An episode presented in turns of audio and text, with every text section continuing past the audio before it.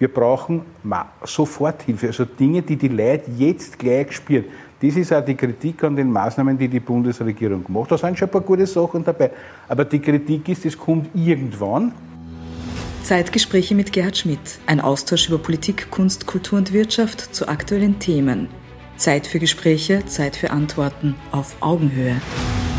Meine sehr geehrten Damen und Herren, herzlich willkommen zu dieser Ausgabe der Zeitgespräche wieder hier aus der Wiener Urania und wie ich an dieser Stelle immer sage, dem Herzstück oder dem Flaggschiff der österreichischen Volksbildung. Das Jahr 2022 ist ungefähr zur Hälfte vorbei, äh, Zeit Bilanz zu ziehen und ich darf heute einen sehr, sehr spannenden Gesprächspartner, einen der wichtigsten Politiker unseres Landes bei mir begrüßen. Herzlich willkommen, den Präsidenten des österreichischen Gewerkschaftsbundes, Wolfgang Katzian. Hallo, vielen Dank für die Einladung. Danke, lieber Herr Präsident, lieber Wolfgang, sehr, äh, sehr herzlichen Dank, dass du dir heute die Zeit genommen hast, in die Zeitgespräche zu kommen. Wir machen ja das als SPÖ Bildungsorganisation und äh, Wolfgang, du hast eine, eine, eine großartige äh, gewerkschaftliche Karriere, äh, warst in der GPA, vom Jugendfunktionär bis zum Vorsitzenden der GPA, hast zahlreiche internationale Funktionen, äh, warst Vorsitzender der FSG, zehn Jahre lang Mitglied des Nationalrates. Und wenn wir uns die österreichische Geschichte der Zweiten Republik anschauen, dann ist ja diese Erfolgsgeschichte immer getragen gewesen von, äh, vom Wert der Sozialpartnerschaft. Das war ja das, was uns von vielen anderen Ländern unterschieden hat. Wie steht es um die österreichische Sozialpartnerschaft? Naja, die Sozialpartnerschaft hat ja ähm, wechselvolle Zeiten hinter sich. Das war ja nicht immer so, dass sie von allen geliebt wurde, weil Sozialpartnerschaft heißt natürlich, man muss Kompromisse machen und wenn jemand sagt, ich will unbedingt das haben, dann ist der Kompromiss oft die zweitbeste Lösung. Und daher war es immer klar, dass man zum einen sagt, besser ein guter Kompromiss als gar keiner, aber auf der anderen Seite heißt es auch, dass man die reine Lehre weder auf unserer Seite noch auf der Arbeitgeberseite durchsetzen kann. Österreich ist nicht schlecht gefahren in dieser Zeit, wo die Sozialpartnerschaft gut funktioniert hat. Aber man muss dazu sagen, das war natürlich auch getragen sehr stark äh, aus einer politischen Zeit, wo de facto zwei Parteien äh, abwechselnd oder miteinander äh, Regierungsverantwortung und politische Verantwortung hatten. Und mit dem Aufkommen anderer Parteien war das, haben sie die Spielregeln geändert, die politischen Spielregeln und auch die Spielregeln in der Sozialpartnerschaft. Und ähm, vor Corona war es so, das schon einige gegeben hat, die uns erklärt haben, dass die Sozialpartnerschaft, das ist ein Relikt der Vergangenheit, das war in der Geschichte super, aber eigentlich gehört sie auf den Müllhaufen der Geschichte. Ja. Also ich habe mir das sehr genau aufgehoben, wer erklärt mhm. hat, die Sozialpartnerschaft gehört auf den Müllhaufen der Geschichte, weil wir brauchen das alles nicht mehr, weil es gibt ja sozusagen den Gott der Neoliberalen, der alles regelt und das ist der Markt. Der Markt ist extrem super und wir sollen ja nichts tun, was irgendwie den Markt gefährden könnte oder Eingriffe in den freien Markt ist, war überhaupt das Allerschlimmste, das darf man alles nicht machen. Und weil das so ist, braucht man die Sozialpartnerschaft nicht. Und dann kam Corona. Und auf einmal war der Markt so groß mit Hut mhm. Mhm. und weg. Und alle die Marktgläubigen waren die Ersten, die geschrien haben, wir brauchen Förderung und Unterstützung, geht das nicht, geht das nicht, geht das nicht. Ne? Und der Hero in der Corona-Zeit, das war der Sozialstaat. Mhm. Und der Sozialstaat ist eigentlich das in Gesetzen gegossene Ergebnis engagierter, auch sozialdemokratischer Gewerkschaftsarbeit und das Ergebnis von langwierigen, oft sehr schwierigen sozialpartnerschaftlichen Prozessen. Und mit Corona war man auf einmal wieder irrsinnig gefragt. Ja? Also immer dann, wenn es um ordnungspolitische mhm. Maßnahmen geht, mhm.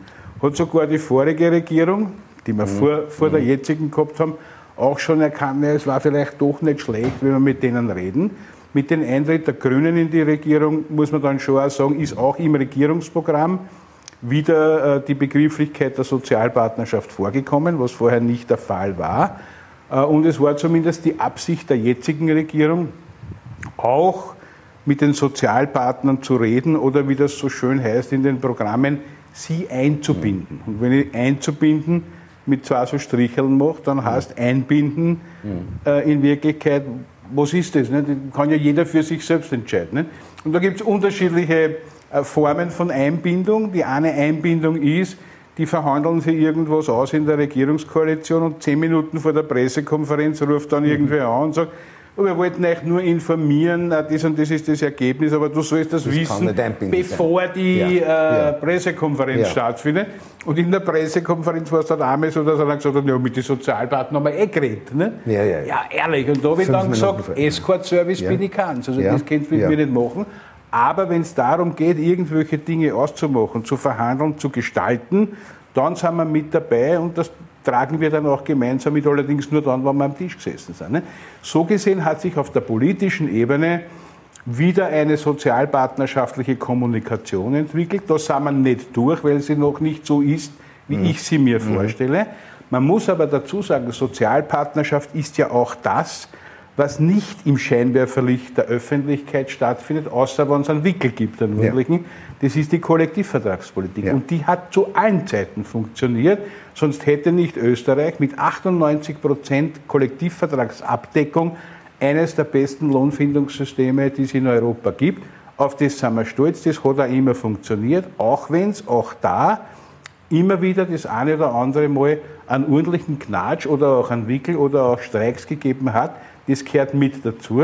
Jede Partnerschaft muss auch Krisen überstehen, das kennen alle ja. äh, auch aus dem Privatleben und daher ist es dort ganz genauso. Aber unterm Strich funktioniert das und äh, die Arbeitnehmerinnen und Arbeitnehmer können sich darauf verlassen, dass wir uns da auf die Schienen hauen und nur dort nachgeben, wo es einem größeren gemeinsamen Kompromiss dient, äh, aber was anderes nicht machen. Wolfgang, du hast gerade gesagt, 98% Kollektivvertragsabdeckung. Das heißt, der ÖGB ist ja auch von seiner Größe und von seiner Struktur eine der mächtigsten Gewerkschaften, war nicht überhaupt in der Relation zur Bevölkerung die mächtigste Gewerkschaft in, in Europa. Jetzt haben wir eine, eine Vielzahl von Krisen, mit denen wir im Moment konfrontiert sind. Die, die ganze Corona-Problematik, die, äh, die, die, alle Folgewirkungen rund um den den, den Krieg in der Ukraine mit Energie und Gasversorgung und Inflation und so weiter. Dem, dem ÖGB steht ein heißer Herbst bevor. Was werden da die ganz großen Schwerpunkte sein? Du hast eines, glaube ich, richtig in der Fragestellung jetzt formuliert, dass wir es mit mehreren Krisen zu tun haben. Und das Problem ist, wenn man viele Bälle in der Luft hat, muss immer schauen, dass keiner runterfällt. Ja. Äh, und daher sind wir immer bemüht, sozusagen bei allen Krisen auch genau hinzuschauen, entsprechende Vorschläge zu machen und schauen, wie wir die bewältigen können. Für die Menschen die aller, allerwichtigste Frage im Moment ist die Teuerung. Ja. Und wir haben eine Inflationsrate, die die 8% äh, überschritten hat. Wir und sagen äh, Wirtschaftsforscher, wir müssen davon ausgehen, dass sie weiter steigt bis zu 10 Prozent oder auch darüber. Und äh, wir bereiten uns daher auf die diesjährigen Lohnverhandlungen im Herbst vor, weil die Maßnahmen, die wir seit März auch auf Sozialpartnerebene gemeinsam mit der Wirtschaftskammer und der Industriellen Vereinigung gefordert haben, äh, wurden von der Regierung teilweise aufgegriffen Allerdings haben wir die im März entwickelt und zwischenzeitlich ist die Inflation weiter galoppiert. Also war es im März noch so, dass die Einschätzung war, wir müssen, die Politik muss Maßnahmen setzen, um besonders die sogenannten vulnerablen Gruppen, also die Arbeitslose, Sozialhilfeempfänger, die Leute, die wirklich an, an, unter der Armut oder an der Armutsgrenze äh, unterwegs sind, denen zu helfen mit Maßnahmen, die sie gleich spüren. So müssen wir jetzt sagen, die Inflation und die Teuerung sind mitten in der Gesellschaft angekommen.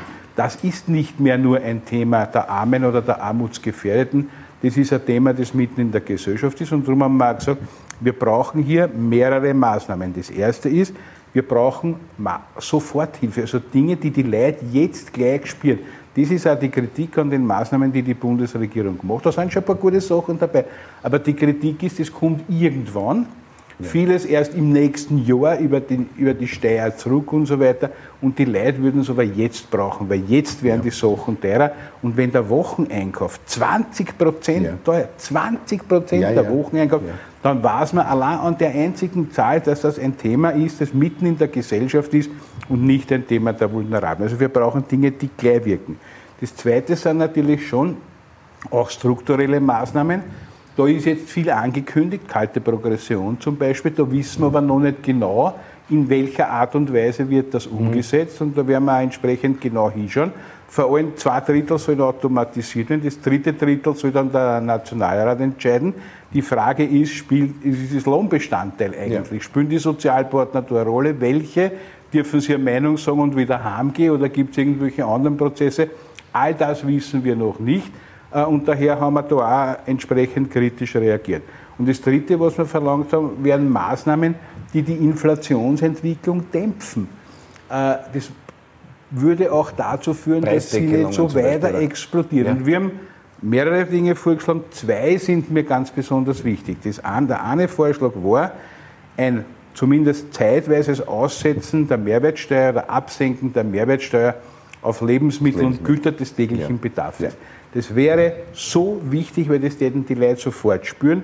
Natürlich muss das mit den großen Lebensmittelketten ausmachen. Natürlich muss man eine Datenbank einpflegen, die täglich überprüft wird, dass das auch wirklich weitergegeben wird an die genau. Konsumenten.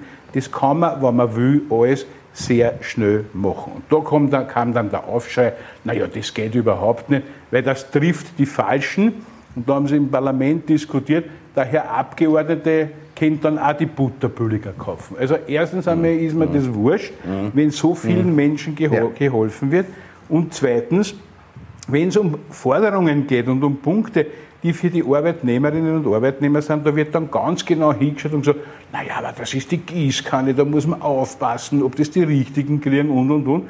Wie man in der Corona-Krise die großen äh, Verteilaktionen gemacht hat, wo Milliardenbeträge mhm. in die Hand genommen mhm. sind, da hat man nicht geschaut, ob äh, das die Richtigen kriegt. Ich habe mit einem äh, Hotelier gesprochen, der hat mir erzählt, er hat im November eine Auslastung von äh, 70 Prozent gehabt und hat einen Umsatzersatz von 80 Prozent gekriegt. Das heißt, also der, über, liegt am Bugel, der liegt am Bugel und post mit die ja. Fiers. Natürlich hat es die gegeben. Ja. Äh, und ich, ich würde es ja gar nicht in Abrede stellen, aber dann sollen doch bitte alle aufhören, wenn wir sagen, auf die Butter und aufs Brot, äh, soll man das absenken, da irgendwie einen Zirkus und einen Damm zu machen. Und das Zweite ist, dass wir natürlich die allergrößte Herausforderung im Energiebereich haben. Spanien und Portugal haben schon einen Gaspreisdeckel gemacht. Ich glaube, da braucht es eine gemeinsame, gestrafte Vorgangsweise in der Europäischen Union. Und ich würde mir wünschen, dass Österreich da auch diesen Markteingriff wagt. Idealerweise nicht alleinig, sondern zum Beispiel gemeinsam mit Deutschland, weil das dann auch eine ordentliche Wirkung hätte. Äh, und das echte dämpfende Maßnahmen für die Inflation wären. Aber über Eingriffe in den Markt hat sich die Regierung nicht oder noch nicht drüber getraut. Und ich glaube, das ist ein bisschen noch immer die heilige Kuh der Neoliberalen, äh, die man nicht angreifen darf, weil der Markt ist äh, immer noch heilig. Naja, jetzt haben wir aber seit Jahrzehnten die höchste Inflation. Ich nehme an, das wird dann im Herbst bei den Kollektivvertragsverhandlungen eine, eine sehr, sehr große Rolle spielen, dass man schaut, da möglichst viel auch im, im, im, im, Dings, im Verhandlungsergebnis äh, dann abzudecken. Ne? Auf das bereiten wir uns sehr intensiv vor, weil es natürlich ein Unterschied ist, ob man wegverhandelt von 1,5 Prozent Inflation oder 6 oder 7 Prozent. Äh, wir machen es so, wie wir es immer gemacht haben, auch in den letzten Jahrzehnten. Äh, die jeweilige Gewerkschaft, das macht ja nicht der ÖGB, das machen ja die einzelnen Gewerkschaften, die im Übrigen ganz nahe in den Betrieben sind, mhm. ganz nahe in den Branchen, die wissen ganz genau, welche Branchen haben sie die Gewinne schon verteilt und welche nicht, wie geht es dir, was haben die für Zukunftsaussichten, mhm. wie war das letzte Jahr. Wir schauen bei der Inflation auf die zurückliegenden zwölf Monate. Das ist deswegen wichtig, weil wir damit gesicherte Werte haben.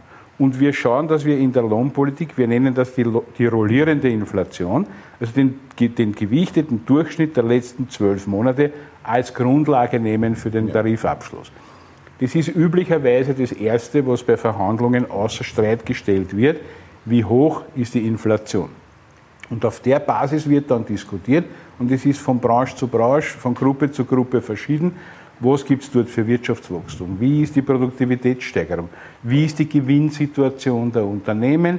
Was kommen für Herausforderungen aufgrund anderer Transformationen, Klimakrise etc. können wir auch noch reden. Ja? ja? Und auf Basis von all dem wird dann verhandelt und versucht, ein Ergebnis zu erzielen. Da können auch Einmalzahlungen eine Rolle spielen. Darum haben wir gesagt, ja, wenn Sie Einmalzahlungen steuerfrei machen wollt, ist das in Ordnung. Aber die Einmalzahlung kann nie ein Ersatz sein für ja. die Abgeltung der Inflation. Klar. Weil ja. unser wichtigstes Ziel ist die Sicherung der Kaufkraft des Notmaßnahme, oder? Das müssen ja. wir machen. Das heißt, auf jeden Fall muss die Inflation abgegolten werden im Tarifabschluss. Wenn dann additiv als Zeichen der Wertschätzung, als Zeichen, man will helfen bei den hohen Energiepreisen oder so, Einmalzahlungen kommen, dann ist das in Ordnung, aber niemals und auf keinen Fall ein Ersatz für Lohn- und Gehaltserhöhungen äh, auf Basis der Inflationsrate. Auf das bereiten wir uns vor. Das werden äh, schwierige Verhandlungen heuer. Also bin mir ganz sicher, dass das nicht einfach wird. Es ist trotzdem alternativlos und daher haben wir schon vor einiger Zeit mit den Vorbereitungen begonnen und, und, und werden das machen.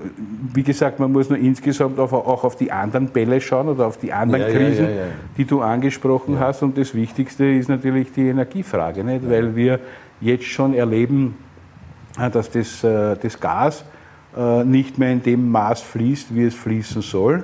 Äh, die Regierung sagt, es fließt eh noch immer und der Plan besteht weiterhin, die Gasspeicher zu 80 Prozent zu füllen. Äh, ob sie das ausgeht, weiß niemand, weil wir wissen nicht, wann das nächste Mal zurücktrat wird oder wieder irgendein Teil ja. Äh, nicht da ist oder ja. eine politische Entscheidung im Hintergrund ja. getroffen wird. Das wissen wir alles nicht, weil das Teil einer Kriegsauseinandersetzung und einer Kriegsstrategie ist. Aber Faktum ist, sollte das Gas nach Österreich aufhören zu fließen und gar kein Gas mehr kommen, dann haben wir neben dem, was wir mit der Teuerung angesprochen haben, noch ein großes anderes Problem. Und das heißt Rezession, das heißt Zusammenbruch ganzer Teile der Wirtschaft, die ohne Gas nicht wirtschaften können, mit der Folge von Arbeitslosigkeit und, und, und. Und daher muss natürlich die Zielsetzung sein, zum einen zu schauen, dass das Gas fließt und dass man zu Gas kommt, woher immer, äh, und alle Wege nutzt und jetzt so ausbaut und vorbereitet. Und zum anderen sich auf darauf vorbereiten, wenn äh, tatsächlich dieser Worst Case eintritt, was tut man dann, wie wird das Gas verteilt, wie kriegen die Haushalte, die das Gas brauchen, ja, äh, zum Heizen, ungefähr, zum, ne? äh, zum Kochen, ja. Äh, fürs Warmwasser, wie ja. kriegen sie die, aber wie kriegt es auch die Industrie und die Wirtschaft, die es braucht. Und das sind ja nicht nur die großen Industriebetriebe, sondern das geht ja bis zu der Wäscherei, die äh, für die Krankenhäuser das Bettzeug und die Wäschwasche ja. die es auch brauchen. Also ja. da muss man gut hinschauen, dass all diese Bereiche in den Plänen abgedeckt werden. Das ist eine große Herausforderung. Da hoffen wir sehr, dass äh, die Bundesregierung da wirklich jetzt gut vorbereitet ist. Es hat einige Gespräche gegeben, wo uns das versichert wurde. Wir kennen einzelne Listen, du weißt, Detailsimulationen kämen nicht. Ja. Und daher müssen wir schauen, der Punkt ist, wenn, wenn Gas knapp wird, wird es auch teuer. Das ist auch das, was der Markt mit sich bringt. Nicht? Und das vom teuren Gas, unter dem leiden natürlich ganz, ganz viele Arbeitnehmerinnen und Arbeitnehmer und, und Pensionisten und das befeuert die Inflation äh, wieder zusätzlich. Und was dazu kommt, ist, dass wir Gas auch brauchen zur Produktion von Strom, weil ein Teil des Gases, ja. Gas to Power, wird von Gas in Strom umgewandelt. Äh, das heißt, wenn das Gas extrem teurer wird, wird der Strom auch teurer. Und das Gas braucht man auch für die Fernwärme, weil ja, die Fernwärme ja. ist zwar super, ja. aber viele wissen halt nicht, dass hinter der Fernwärme eine Kraft-Wärme-Kopplung steht, die auch mit Gas funktioniert. Also das Gas braucht man als Brückentechnologie schon noch einige Zeit, auch wenn wir alle Kräfte natürlich in, die, in den Ausbau der Erneuerbaren einschmeißen, was aus meiner Sicht klar ist und auch klar sein muss. Und damit bis in der nächsten Schleife beim Strompreis, der auch wieder anzieht und das wieder stark auf die Inflation durchschlägt und Leute jetzt schon Stromrechnungen haben, die doppelt so hoch sind ja. wie vorher. Und äh, das lässt sich ja schon wie auf der nach oben offenen äh, Richterskala bei mhm. Erdbeben. Und für ja, viele ja, ist es auch ein persönliches Erdbeben. Äh, wenn sie die Stromrechnung anschauen, die brauchen schon, die brauchen schon ein Pulver. Äh, bevor sie das Kuvert aufmachen. Und daher ähm, haben wir dort auch eine entsprechende Baustelle. Und das, da könnte man jetzt nur über das Öl reden, ja. Ja, weil natürlich äh, äh, Europa jetzt kein russisches Öl mehr nehmen will oder nicht so viel nehmen will. Und wenn man sich anschaut, war ja dieser Tage äh, Bericht im, im, Deutschen Handelsblatt, die Russen exportieren genauso viel Öl wie vorher, Voll. nur weniger nach Europa also und mehr in andere Länder. Indien. Also, also genau. so, und der ja. Ölpreis ist gleichzeitig ja. äh, entsprechend marschiert. Also so schlecht äh, stellt sich das nicht dar und da muss man auch überlegen, welche Maßnahmen setzt man da in der Zukunft, auch auf der europäischen Ebene, um die Ziele, die man hat, und ich hoffe ja doch für alle, dass das Ziel ist, möglichst rasch wieder einen Frieden in Europa herzustellen, um die so zu erreichen, dass nicht die eigene Bevölkerung, und ich kann es ja nur sagen für unsere, die Arbeitnehmerinnen und Arbeitnehmer auf der Strecke bleiben. Und das ist eine ganz, ganz große Herausforderung. Und das Ganze vor dem Hintergrund einer Klimakrise, die wir immer stärker auch persönlich spüren, gerade in diesen äh, überheißen Tagen in dieser Zeit und wo man auch entsprechende Maßnahmen setzen muss. Also wir haben ganz schön viel da sind Bälle, in der Luft, viele Bälle in aber es ist natürlich so spannend auch, ja, ja, muss ja, man auch dazu sagen, weil wann, wenn nicht jetzt, kann man die Grundlagen dafür legen, die Zukunft so zu gestalten, dass es eine friedliche Zukunft ist, auf einem Planeten, auf dem man leben kann und wo Arbeitnehmer ein gutes Leben führen können. Natürlich. Und das sind die wichtigsten Dinge. Und da seid ihr wahrscheinlich auch mit anderen Gewerkschaftsorganisationen in Europa vernetzt, um da eine Stimme auch gegenüber der Europäischen Union zu sein. Genau. Ich glaube, als Sozialdemokrat muss man immer für eine Deeskalierung von Konflikten eintreten. Ne? Wir, wir, setzen uns für das sehr ein. Ich sogar, dass die Gewerkschaftsbewegung mit ein großer und wichtiger Teil der Friedensbewegung, auch der internationalen ja. Friedensbewegung ist. In meiner persönlichen Politisierung äh, wie ich noch Jugendsekretär ja. war, eine der, ja. der, ersten wirklich großen Demonstrationen war 1983 die große Friedensdemonstration ja. gegen die NATO-Nachrüstung. Also ich, ich komme aus der Friedensbewegung mit vielen anderen aus dieser Zeit. Äh, und ähm, die Kanzelhaut, weil, das, weil ich wirklich so von dem überzeugt bin und, dass es, und weil ich äh, glaube, es gibt keine Alternative zum Frieden. Und daher wollen wir alles tun, auch als europäische Gewerkschaften, um den Frieden wiederherzustellen und um zu schauen, wie man aus der äh, Schlamastik äh, wieder herauskommt. Ich habe auch allen, äh, sowohl dem Herrn Außenminister als auch allen anderen angeboten, weil es ist ja oft so, wenn so große politische Konflikte und Kriege sind, dass natürlich alle politischen Kanäle zu sind. Und wir wissen aber auch aus der Geschichte, auch in Zeiten, wo in anderen Ländern politische Kanäle dicht waren, hat es auf der Ebene von äh, Gewerkschaft und Interessensvertretungen immer noch nicht immer gleiche Meinungen, aber zumindest eine Gesprächsbasis, Gesprächsbasis gegeben. Ja. Und wenn man das nützen will, kann man das nützen. Ich glaube, die EU hat da eine große Verantwortung. Ich glaube, man muss auch gut schauen, äh, wie man mit den Staaten in Europa umgeht, äh, die nicht Mitglied der Europäischen Union sind. Man kann nicht die Grundsätze über Bord werfen, ja. um zu sagen, naja, die müssen wir jetzt reinholen, damit es gut ausschaut.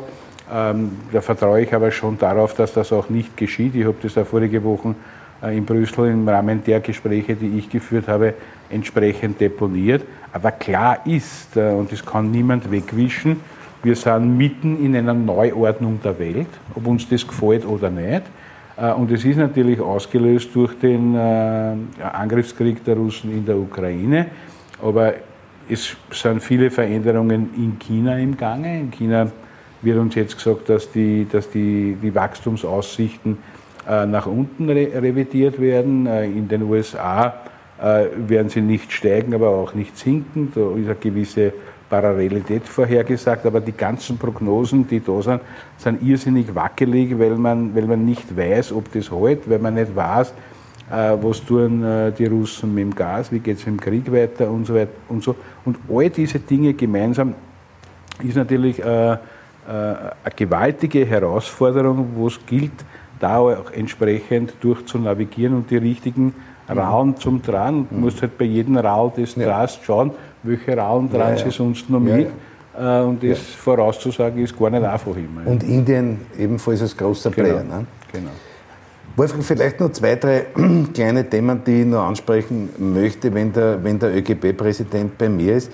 Du hast äh, schon vorhin ganz kurz den Klimawandel angesprochen. Der Klimawandel wird ja, wird ja dazu führen, und Klimawandel vielleicht auch dieses zweite Thema daneben, die Digitalisierung, dass sich da auch in der Arbeitswelt sehr, sehr viel verändern wird. Neue Jobs notwendig sind, neue Ausbildungen notwendig werden, neue Technologien kommen.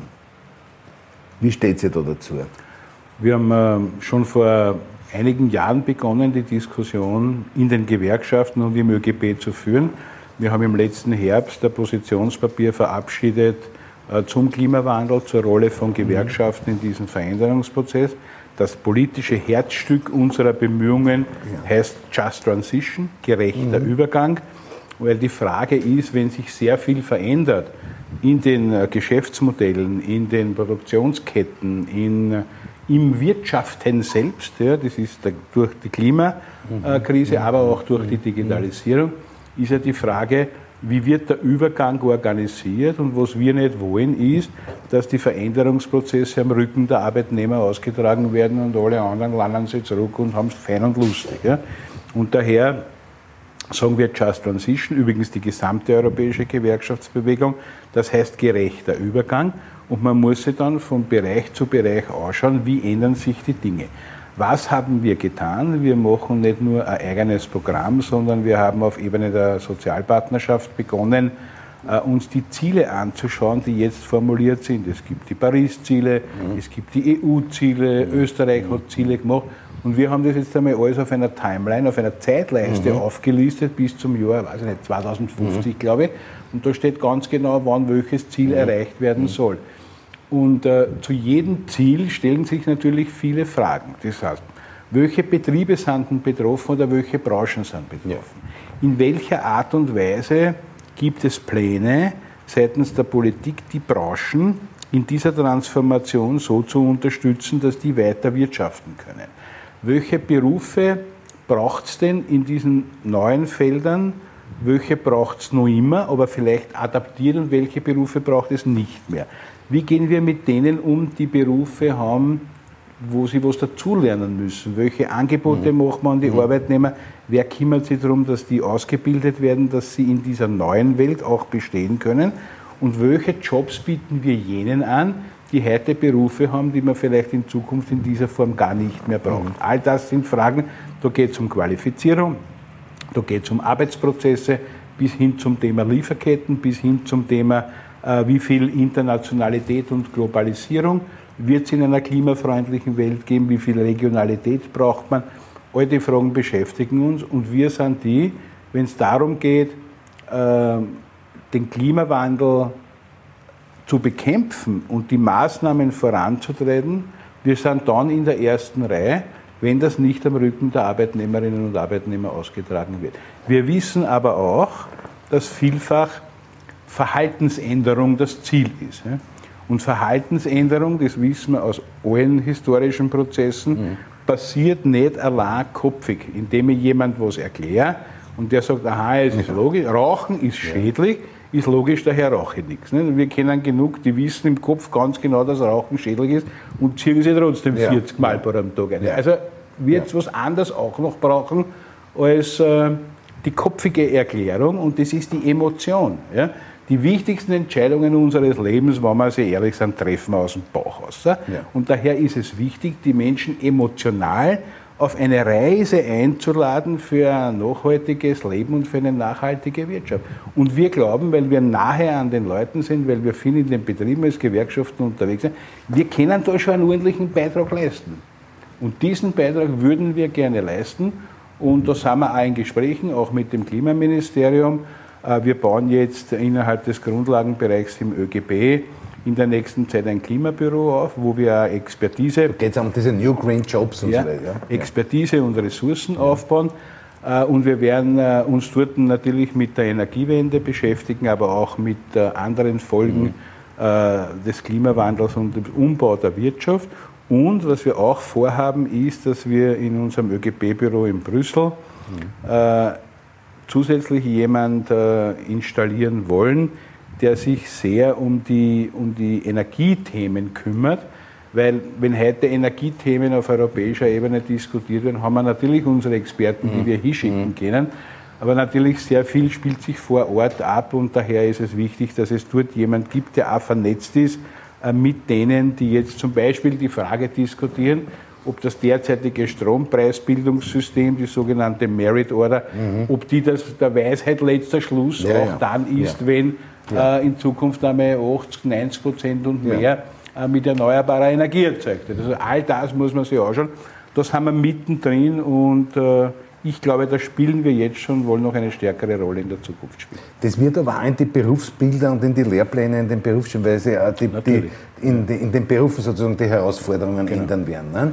Naja, das eine ist, dass ja. wir natürlich äh, bei den Lehrberufen, bei den Berufsbildern, bei den Berufsschulen was machen müssen für die, die die Berufe lernen. Ja. Wir haben aber ganz viele Arbeitnehmer, die haben schon einen Beruf. Da brauchst du flexible Umstiegsmöglichkeiten. Und dort brauchen wir die Möglichkeit, dass die sich weiterqualifizieren. Ja das heißt, da muss es Angebote auf der betrieblichen Ebene geben, da muss vom AMS Angebote geben. Wenn das Ausbildungen ja. sind, die länger ja. dauern, muss man auch schauen, wie man die Leute finanziell in der Zeit unterstützt, dass die die Ausbildung ja. auch machen können und, und, und. Also da gibt es viele Dinge, die wir tun müssen, aber wir müssen natürlich insgesamt auch darauf schauen, dass das Handwerk wieder, äh, wie soll ich sagen, an, an einen höheren Stellenwert bei uns in der Gesellschaft kommt. Seien wir uns das doch ehrlich, wir haben ja, doch ja. alle gesagt in den letzten 20 Jahren, na, unsere Kinder, die sollen alle eine höhere Schule machen äh, und haben sehr viel in kopfige Ausbildungen, Akademien mhm. und so. Ja, ich bin sehr dafür, dass man das weiter tut, nur wir wissen auch, dass die Digitalisierung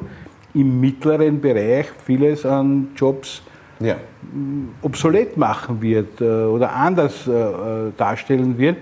Und was uns aber total fehlt, sind die Leute, die uns die Solarpaneele aufs Dach aufschrauben. Ja? Natürlich, ja. Darum haben wir als Sozialpartner die Umweltstiftung forciert. Die wurde auch umgesetzt. Also wir bilden jetzt gerade 1000 Menschen aus, genau, die in der Lage sind, dann ein Solarpanel aufs Dach aufzuschrauben. Aber es ist zu wenig. Es ist ein Tropfen auf dem heißen Stein. Da muss noch ganz, ganz viel passieren.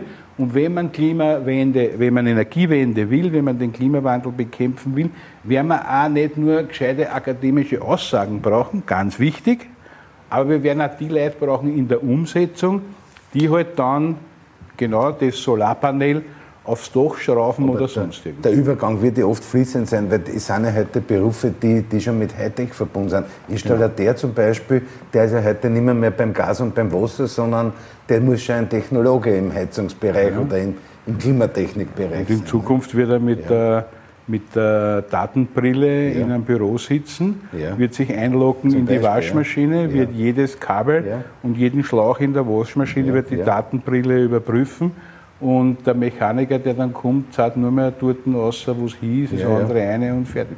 Gibt es alles schon auf Simulation, kann man sich auf YouTube alles anschauen, ja, wer sich interessiert. Und ja. das heißt aber, dass die Arbeitswelt eine völlig andere werden wird. Und das ist für Gewerkschaften immer spannend, weil bei jedem Veränderungsprozess gibt es die große Chance, was neu zu organisieren. Ne? Ich, kann nur, ich muss nur all jene enttäuschen, die glauben, na, bei der Gelegenheit werden wir so Geschichten wie Arbeitnehmerschutz, Arbeitszeitbestimmungen, das können wir hinter uns lassen in dieser Nein, großen freien Welt denen werden wir auf die Finger klopfen und wenn es ja. notwendig ist, ganz fest drauf haben. Das ist schon fast meine, zu, komme ich schon zu meiner letzten Frage, die damit zusammen. Wir haben viele Menschen in prekären Arbeitsverhältnissen. Mhm. Äh, wir haben phasenweise einen Fachkräftemangel. Was müsste da akut geschehen? Also zum Thema prekäre Arbeitsverhältnisse haben wir als ÖGB eine ganze Latte an Vorschlägen gemacht. Ich habe seinerzeit äh, sogar ein, äh, zweimal einen Termin gehabt mit der muss ich schauen, das war mit der Frau Bundesministerin Aschbach, ich komme ein bisschen durcheinander schon. Mit, der ganzen mit Minister, aber es war die Frau Bundesministerin Aschbach. Ja. Das waren auch sehr, sehr gute Termine und wir haben auch vereinbart gehabt, wir müssen uns dem Thema prekärer Beschäftigung annehmen und schauen, wie schaffen wir hier Rahmenbedingungen, dass das nicht in die falsche Richtung geht. Es war dann nur so, dass dann Corona gekommen ist und dann war natürlich alles andere wichtiger, braucht man eh nicht drüber reden. Aber ich habe dem äh, Herrn Bundesminister Kocher jetzt gesagt, äh, wir müssen das Thema wieder angehen. Ich komme auf ihn zu, wir haben sie ausgemacht, wir reden jetzt im Sommer einmal und ich hoffe sehr, dass wir da im Herbst dann ins Tun kommen und dass es Gespräche gibt. Weil das, was wir im Moment erleben, dass halt äh, zum einen geklagt wird, dass es zu wenig Arbeitskräfte gibt und zum mhm. anderen hinter um die Schrems-Nummer alle ja. möglichen äh, Geschichten gemacht werden in Grauzonen oder am Rande der Legalität das gefällt uns gar nicht. Und wir brauchen natürlich auch die Rahmenbedingungen für jene, die dann tatsächlich äh, arbeiten wollen, aber heute nicht können. Zum Beispiel flächendeckende Kinderbetreuung. Wenn es das nicht gibt, verliert man einen der wichtigsten Faktoren, den die österreichische Volkswirtschaft hat, nämlich die Intelligenz, die Kraft und die gute Ausbildung der mhm. Frauen. Und das wollen wir nicht haben. Und darum haben wir gesagt, muss man dort auch was tun. Ne?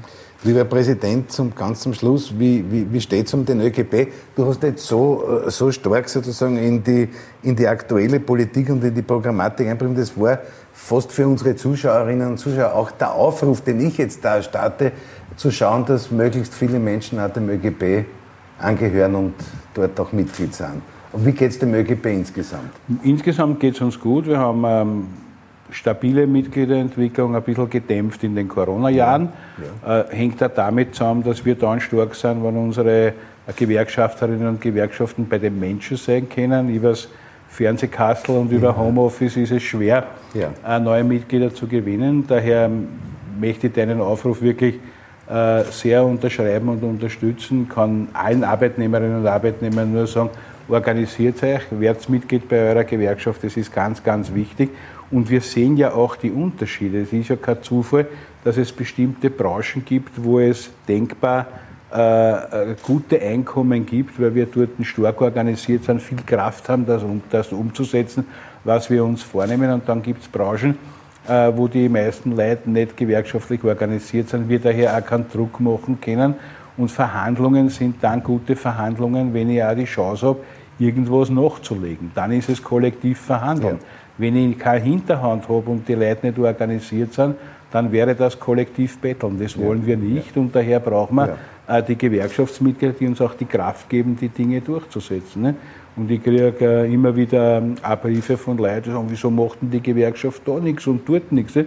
Und wenn ich dann zurückschreibe und sage, sag mal deine Mitgliedsnummer, dann bringe ich dich mit ja, deiner Gewerkschaft ja. in Verbindung und sage, na, ich bin kein Mitglied. Ja, ja, ja. ja aber hallo, im Tennisverein kann ich auch nicht äh, Tennis spielen, ja. weil ich kein Mitglied bin. Ne? Und daher, ja, müssen wir über diese Dinge reden und wenn es zu Auseinandersetzungen kommt, die wir nicht anstreben, aber auch nicht ausschließen, eine Streikunterstützung nebenbei bemerkt, kriegt auch nur ein Gewerkschaftsmitglied. Lieber Wolfgang, du hast im Zuge des Gesprächs leider in Bezug auf die Krisen so das Bild von den fliegenden Bällen gesprochen. Du hast eine große Leidenschaft und Hobby, warst viele Jahre Präsident von Austria Wien. Äh, was, werden, was wird Austria in der Europa League reißen? Naja, zum einen hoffe ich sehr, dass es uns gelingt, äh, in die Gruppenphase der Euroleague ja. zu kommen. Ich meine, ja. alles, was international ist, viel, viel mehr, als sich alle ja. Fans ja. erträumt haben, das muss man auch sagen. Aber das wäre natürlich jetzt gar nicht nur aus wirtschaftlichen Gründen, aber als ehemaliger Präsident denkst du natürlich auch ein bisschen in den wirtschaftlichen Gründen. Also ich wünsche es den Jungs sehr, ich glaube, dass sie es verdient haben, da ist was rund um den äh, Mandy Schmidt und um die, um, die, um die Jungs, da ist was herangewachsen. Ähm, das ist richtig gut. Ich habe auch das Gefühl, dass die ersten äh, Transfers, die jetzt gemacht worden sind, in die richtige Richtung gehen. Ich wünsche Ihnen äh, das aller, allerbeste. Ob man die Saison so kopieren kann, die kommende wie die letzte, ja.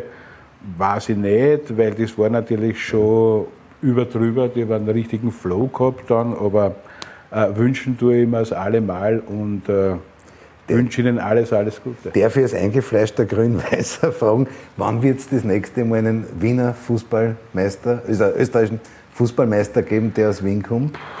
Schwierige Frage. Wir haben 2013 bewiesen, dass es nicht unmöglich ist, ja. aber es müssen halt einige Konstellationen zusammenkommen und du brauchst natürlich in, in der Saison einen besonderen Lauf, um Salzburg biegen zu können. Ich glaube nach wie vor, dass das möglich ist, aber ehrlich gesagt leicht ist Leicht es nicht, ja. weil es hat zwar lange Zeit Kassen, Geld schießt keine Tore, ja. aber wenn wir uns die internationale Fußballwelt anschauen, müssen wir sagen, leider doch. Leider nicht? ist es. So. Äh, und daher, ohne dass es gescheite äh, Rahmenbedingungen äh, für die Wiener Clubs gibt, wird es schwierig werden. Unmöglich ist es nicht. Unmöglich. Vielen herzlichen Dank, lieber Wolfgang. Das war heute das 50. Zeitgespräch. Und wir haben von den ersten 25 Zeitgesprächen ein kleines Büchlein gemacht. Mit deinem heutigen Interview soll dann im Herbst das nächste erscheinen. Vielen herzlichen Dank und ich darf dir das zum Abschluss geben und ich wünsche dir einen vielleicht einige Tage und Stunden Erholung im Sommer und dann einen sehr, sehr erfolgreichen, spannenden und vor allem erfolgreichen Herbst.